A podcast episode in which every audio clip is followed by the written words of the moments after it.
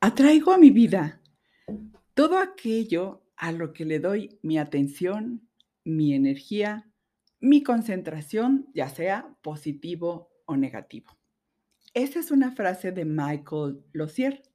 Soy Rosana Aguirre, generadora de bienestar, y precisamente en estas fechas decembrinas estamos iniciando el primero de los podcasts que vamos a estar transmitiendo precisamente con el objetivo de generar bienestar.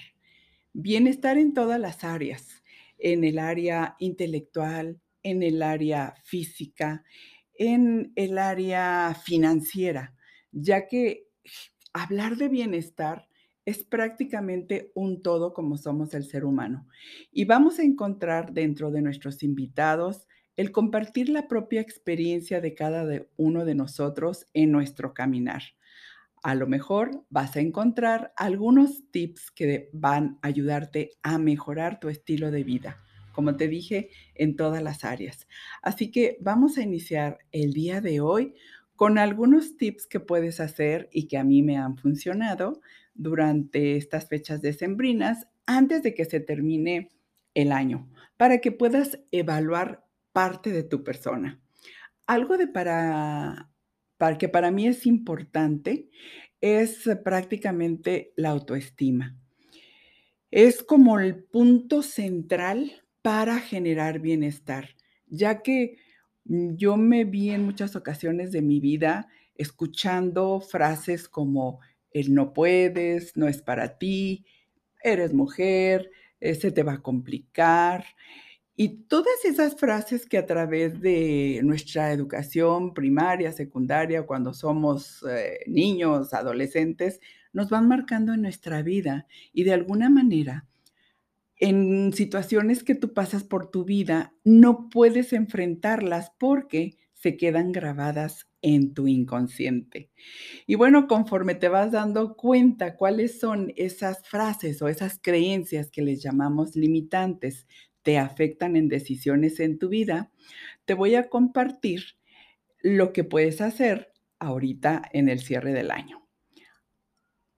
Tómate un espacio para escribir de manera detenida cuáles fueron las cosas, metas que no pudiste realizar este año que está por terminar. Escríbelo con calma, date ese tiempo, date ese espacio y conforme vas escribiendo algunas de tus metas, por ejemplo, te voy a poner, em, voy a bajar de peso. Y fuiste con el nutriólogo y tuviste todo lo que es un plan eh, de alimenticio. Sin embargo, empezabas y luego lo rompías y empezabas y luego lo rompías y de alguna manera así se fue el año y no lograste el objetivo deseado. Eso puede ser una, una de las situaciones que puedas estar atravesando.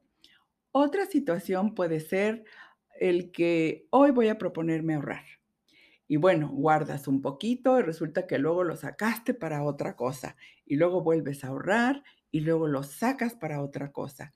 Y de alguna manera estás terminando el año sin haber ahorrado ni un peso.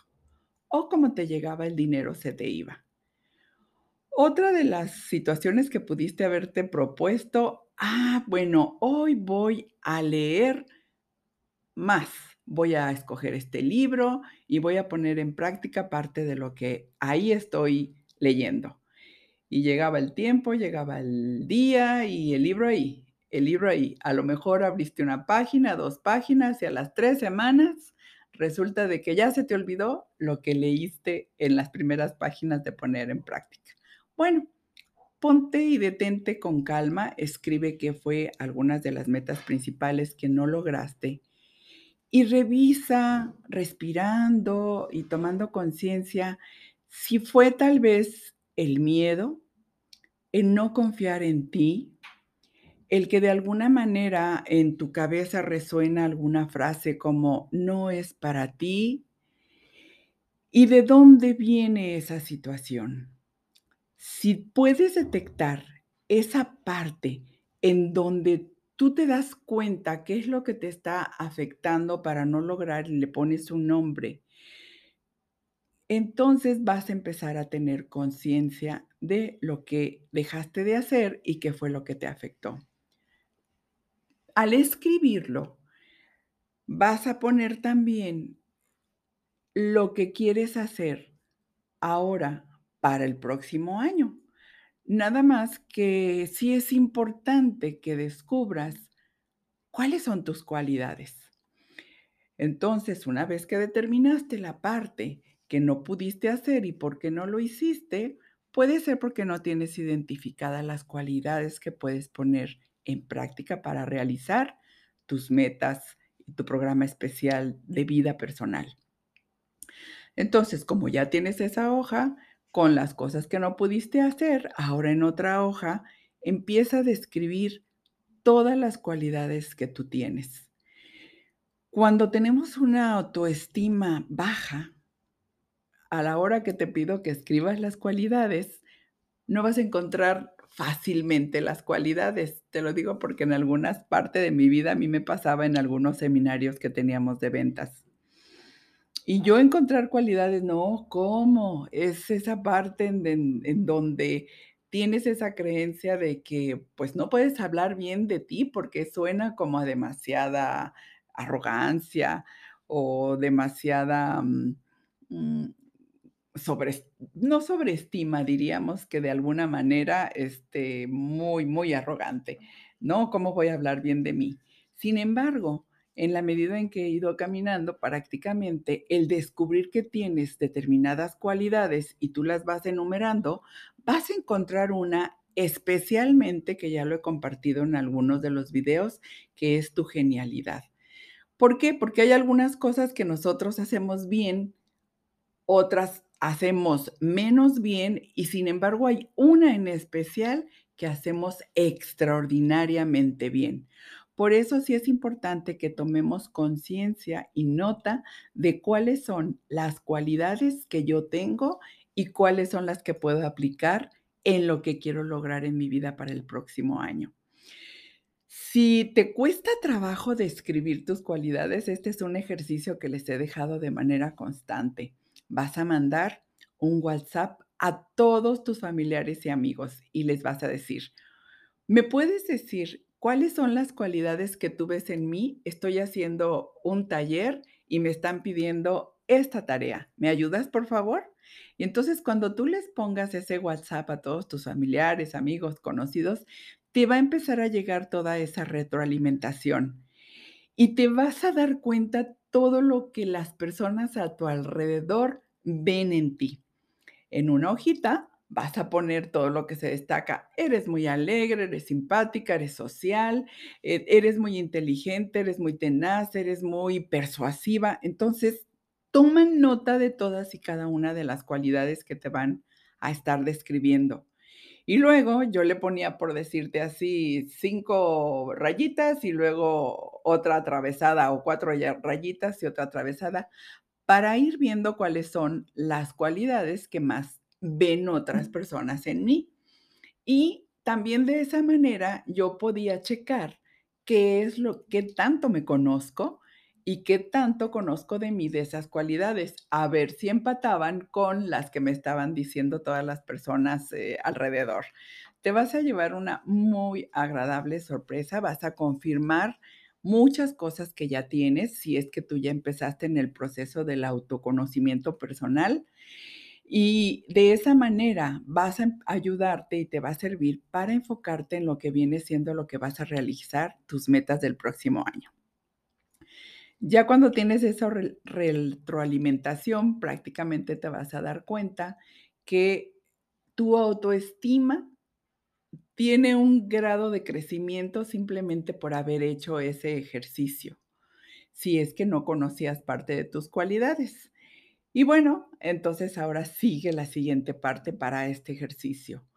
Anota nuevamente tus propósitos, metas específicamente. Yo defino el propósito es algo que yo me propongo hacer. Más, si no pongo una fecha específica y un plazo específico, se queda en un propósito. Así que sí hay que poner fecha específica de lo que quieres alcanzar para qué fecha Y en el caso, por ejemplo, de bajar de peso, prácticamente sí hay que poner de manera razonable y si tienes al especialista que está cerca de ti, que posteriormente dentro de nuestros invitados tendremos personas que te van a hablar de la alimentación, que para mí también fue importante descubrir que a veces no tenemos el conocimiento de lo que viene siendo una alimentación equilibrada y adecuada. Entonces, anota esa parte de cuántos kilos es lo que tú vas a bajar y una fecha específica. Luego, en la parte financiera, pues realizar realmente un inventario de cuáles son tus ingresos y cuáles son tus gastos. Y si puedes llevar un control escrito a partir del primero de enero de lo que tú gastas todos los días y lo que te ingresa, te vas a dar cuenta cuáles son las cosas hormigas. También es un tema que estaremos abordando próximamente.